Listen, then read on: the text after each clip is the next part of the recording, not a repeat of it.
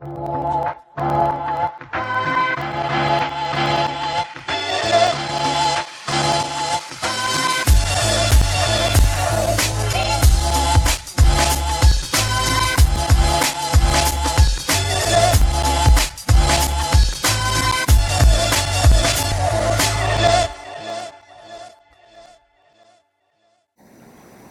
Bienvenidos a carretedigital.com, un lunes más en el podcast que hacemos junto a Aniol. Hola, ¿qué tal? En Photocad, en las instalaciones de Photocad que nos prestan cada lunes para grabar este magnífico podcast que me encanta, porque hablamos de todo tipo de, de, máquinas, de todo tipo de, marcas y, bueno, es bueno para conocer eh, las, las características ¿no? de, todo tipo de cámaras, de objetivos, novedades que han salido al mercado y tal.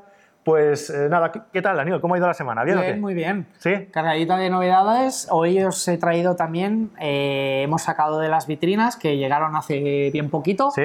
La nueva XT100, os voy a comentar un poquito la novedad de, la nueva maquinita de Fujifilm. Muy bien. Y, y, bien, con ganas de compartir y de responder las preguntas de los oyentes que no dejan de sorprendernos porque hay un nivel altísimo. Sí, sí, sí. y nos hacen preguntas que tenemos que mirarlo antes. Sí, ¿eh? sí, lo tenemos que estudiar. Pero la verdad es que está muy guay y estamos muy contentos. Genial. Pues antes de empezar, déjame que comente que, bueno, aparte de que en Photocad, su página web photocad.es, en la que podéis entrar y tenemos los duendes mágicos que hacen que esa página esté abierta a todas horas.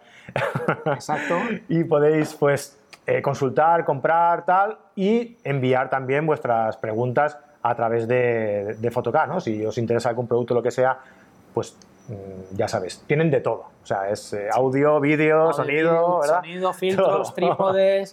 La verdad es que ya he tenido la suerte que algún oyente se ha puesto en contacto, que me ha hecho mucha ilusión. Sí, ah, qué bien. Y bueno, la verdad es que está muy bien. Muy bien. Está muy bien. Genial. Saludaros a todos. Un día tenemos que hablar de los filtros también. Vale, que es algo que pues me preguntan mucho Un hermano pobre olvidado y que sobre todo los que hacen fotografía de naturaleza, paisajes, posiciones largas. Amanecer, atardeceres, es un mundo muy, muy interesante y muy extenso. A mí me gusta mucho, estoy preparando un curso para, para nuestra plataforma sobre filtros y esto, y igual pues podemos ah, también mirar de meter algún, algún tema por ahí. Muy bien. Ah, como os comentaba ahora, en cartedigital.com, pues ya sabéis que tenemos un montón de cursos, todos a vuestra disposición bajo una suscripción de 10 euros al mes. Eh, muy fácil, muy completo y cada semana vamos renovándolo con clases nuevas. Así que ya estáis tardando en apuntaros. Muy bien, eh, hoy vamos a ver, como comentaba Aniol, pues estas magníficas novedades de las que nos va a comentar ahora mismo. Si nos estáis escuchando, pues os lo explicamos. Y si nos estáis viendo en nuestro canal de, YouTube, que hemos estrenado hace relativamente poco, pues también podéis ver eh, las, las, las máquinas eh, las cámaras de las, que estamos, de las que estamos comentando. Exacto. La novedad de hoy que os traemos es la nueva Fuji X-T100, es el modelo introductorio de óptica intercambiable, de Fuji. La verdad es que tiene un diseño precioso, la tenemos en mm. este color metalizado negro. Estas cámaras así tipo retro son chulísimas. ¿eh? Son muy chulas, son muy, muy, muy bonitas. Tenemos óptica intercambiable, la posibilidad de abrir y cambiarle las ópticas. Es la misma bayoneta X que todas las Fuji que, todas las han salido hasta ahora. Y se puede comprar la cámara del cuerpo solo o se puede comprar en un pack que sale por 699 con una óptica nueva que han sacado, que es una óptica de kit, que es el 1545 y la verdad es que es un modelo introductorio porque la han sacado a un precio muy asequible, pero es una cámara que es muy chula. Tiene un visor electrónico muy grande, en un diseño muy parecido al de la XT20 o la XT2.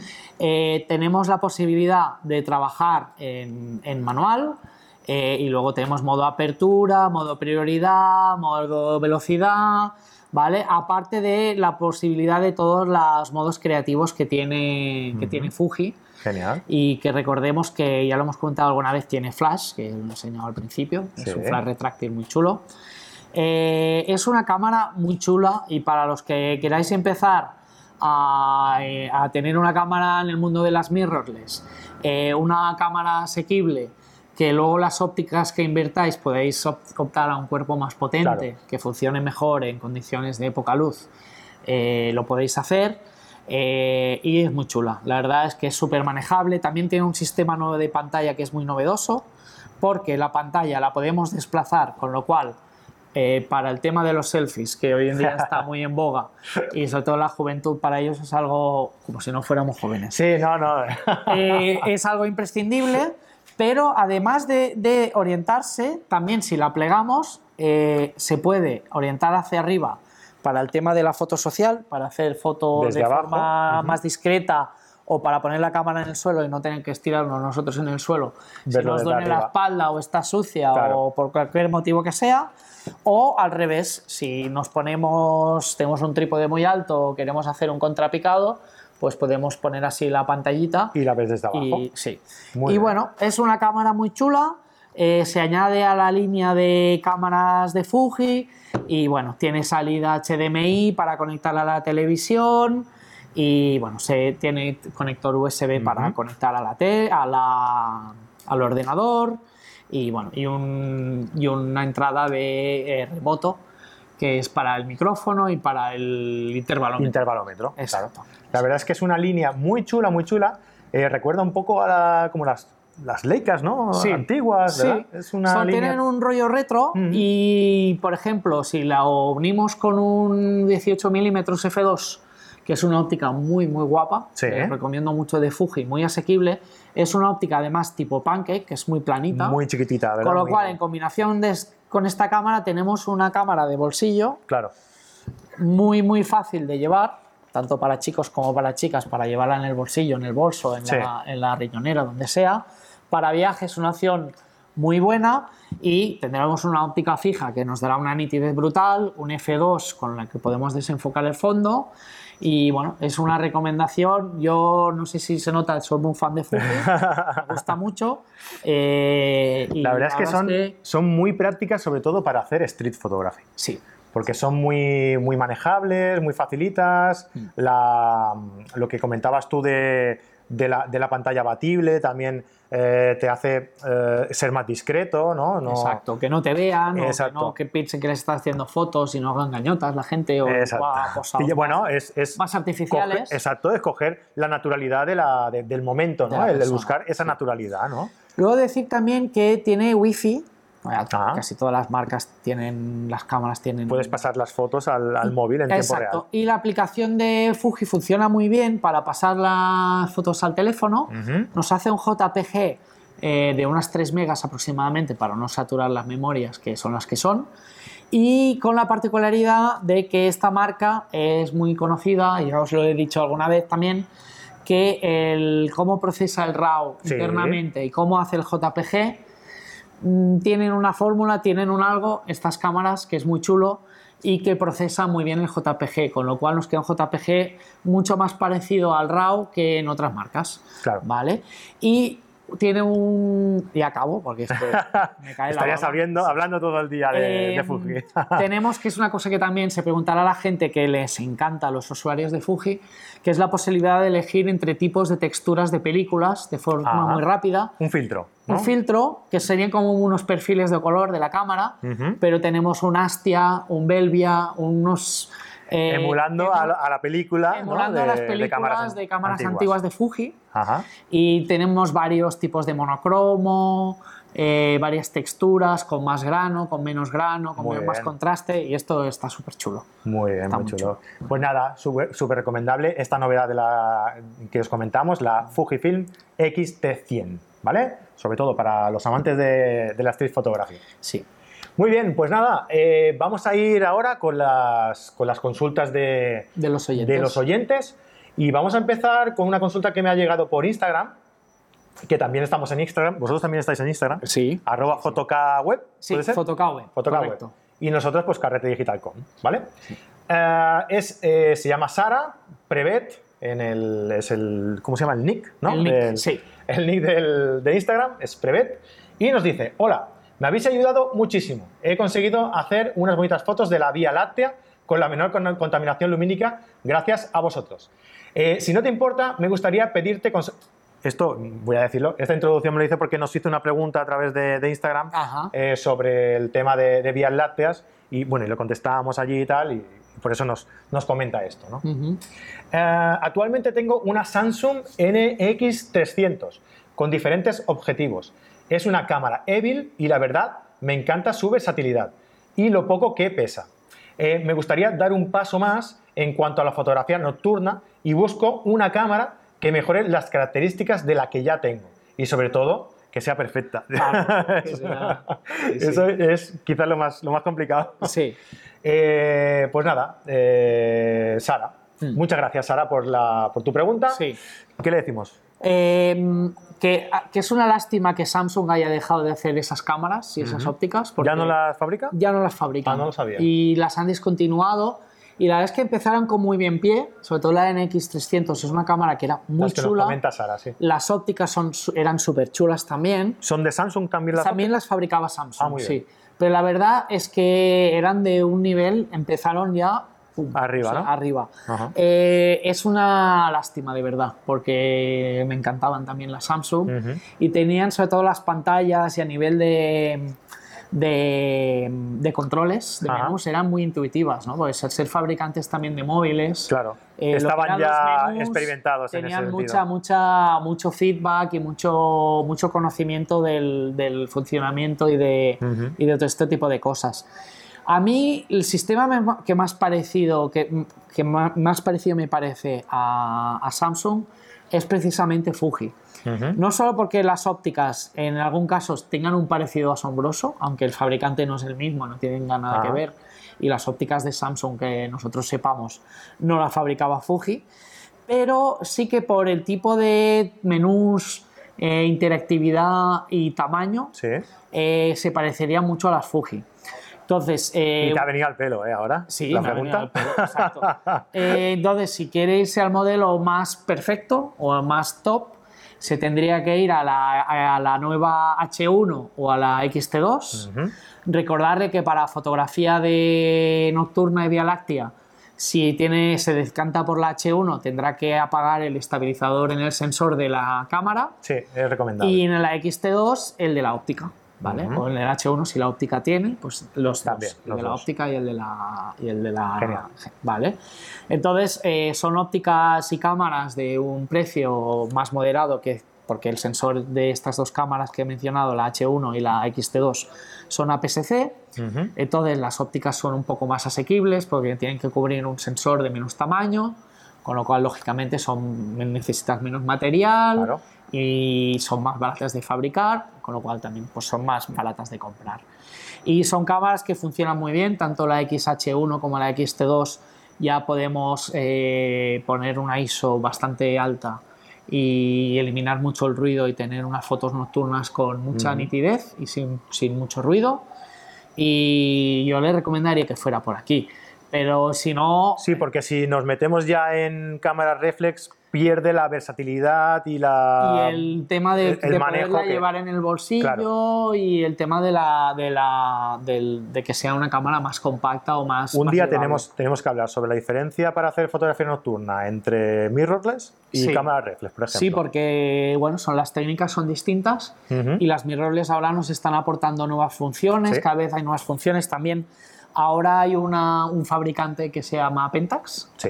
eh, muy conocido, que ha sacado también en su nueva, la Pentax K2, en su modelo de reflex más potente, un sistema de Star Trail, que se llama, que es un sistema especialmente diseñado para hacer seguimiento de estrellas y fotografía nocturna. Sí, porque si realizas una larga exposición, las, las estrellas bueno, la Tierra se mueve y las, estrellas salen en la estela y esta lo que consigue es seguirlas, digamos, ¿no? Para que salgan estáticas. Exacto. Aprovecho para decirlo que la gente que se mire en nuestra página web, en nuestro blog, porque vamos a, estamos organizando una salida nocturna, una actividad nocturna con los embajadores de Pentax para probar este sistema. Ah, genial. Y a los que les guste, que sean pentaxeros y les guste el tema de la fotografía nocturna y se estén planteando cambiarse la cámara, eh, puede ser la oportunidad perfecta para, para aprender, y para aprender de para ver cómo funciona, ver cómo funciona este sistema. Claro, muy bien. Pues ya sabéis, en fotocap.es y,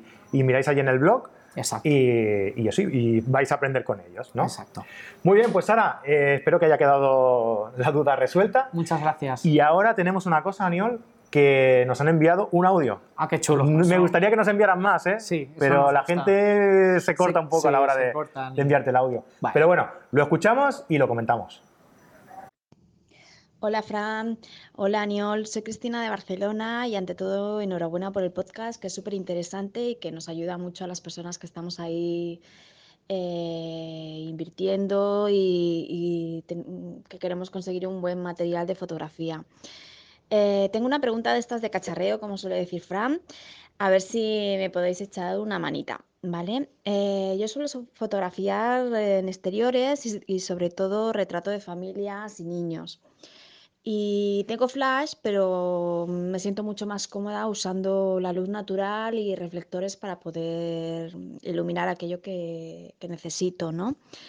Eh, cuando voy con algún acompañante, algún ayudante o tal, pues muy bien, porque me aguantan los reflectores, pero en alguna ocasión que, no me puede acompañar, eh, me encuentro que no puedo hacer las fotos que quiero porque no tengo quien, me ilumine cierta zona o, bueno, pues me ilumine, ¿no? En sí.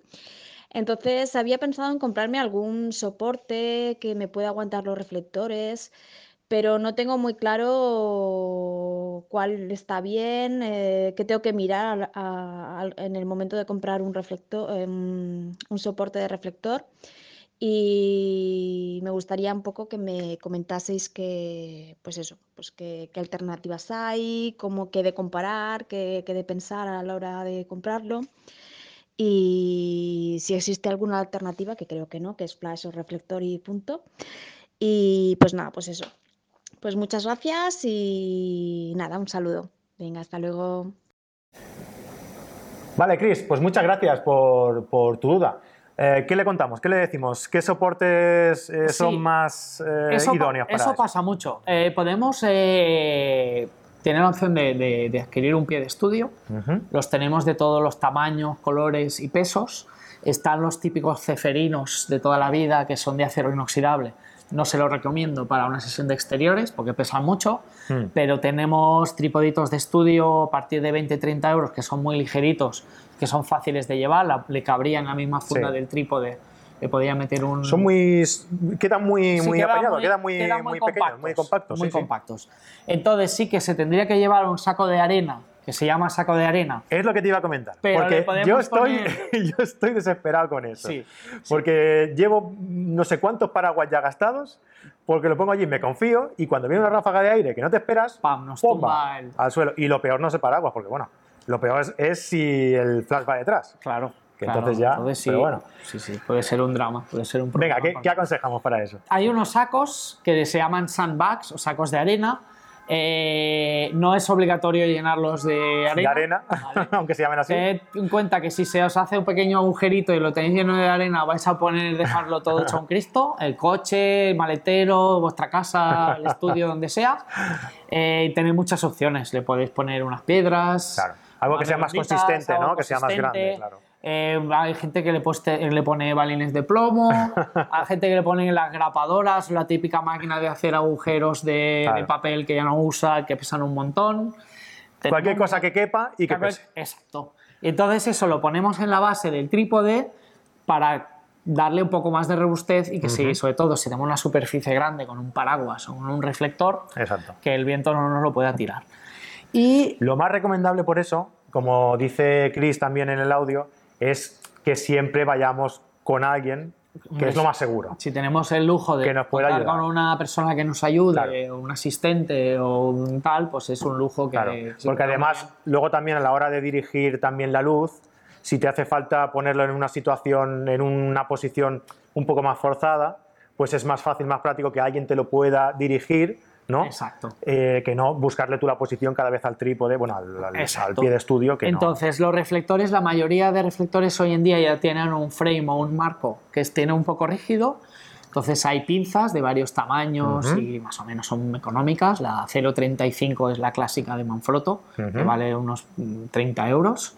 Entonces podemos colocar esta pinza directamente encima del trípode y coger el reflector por allí.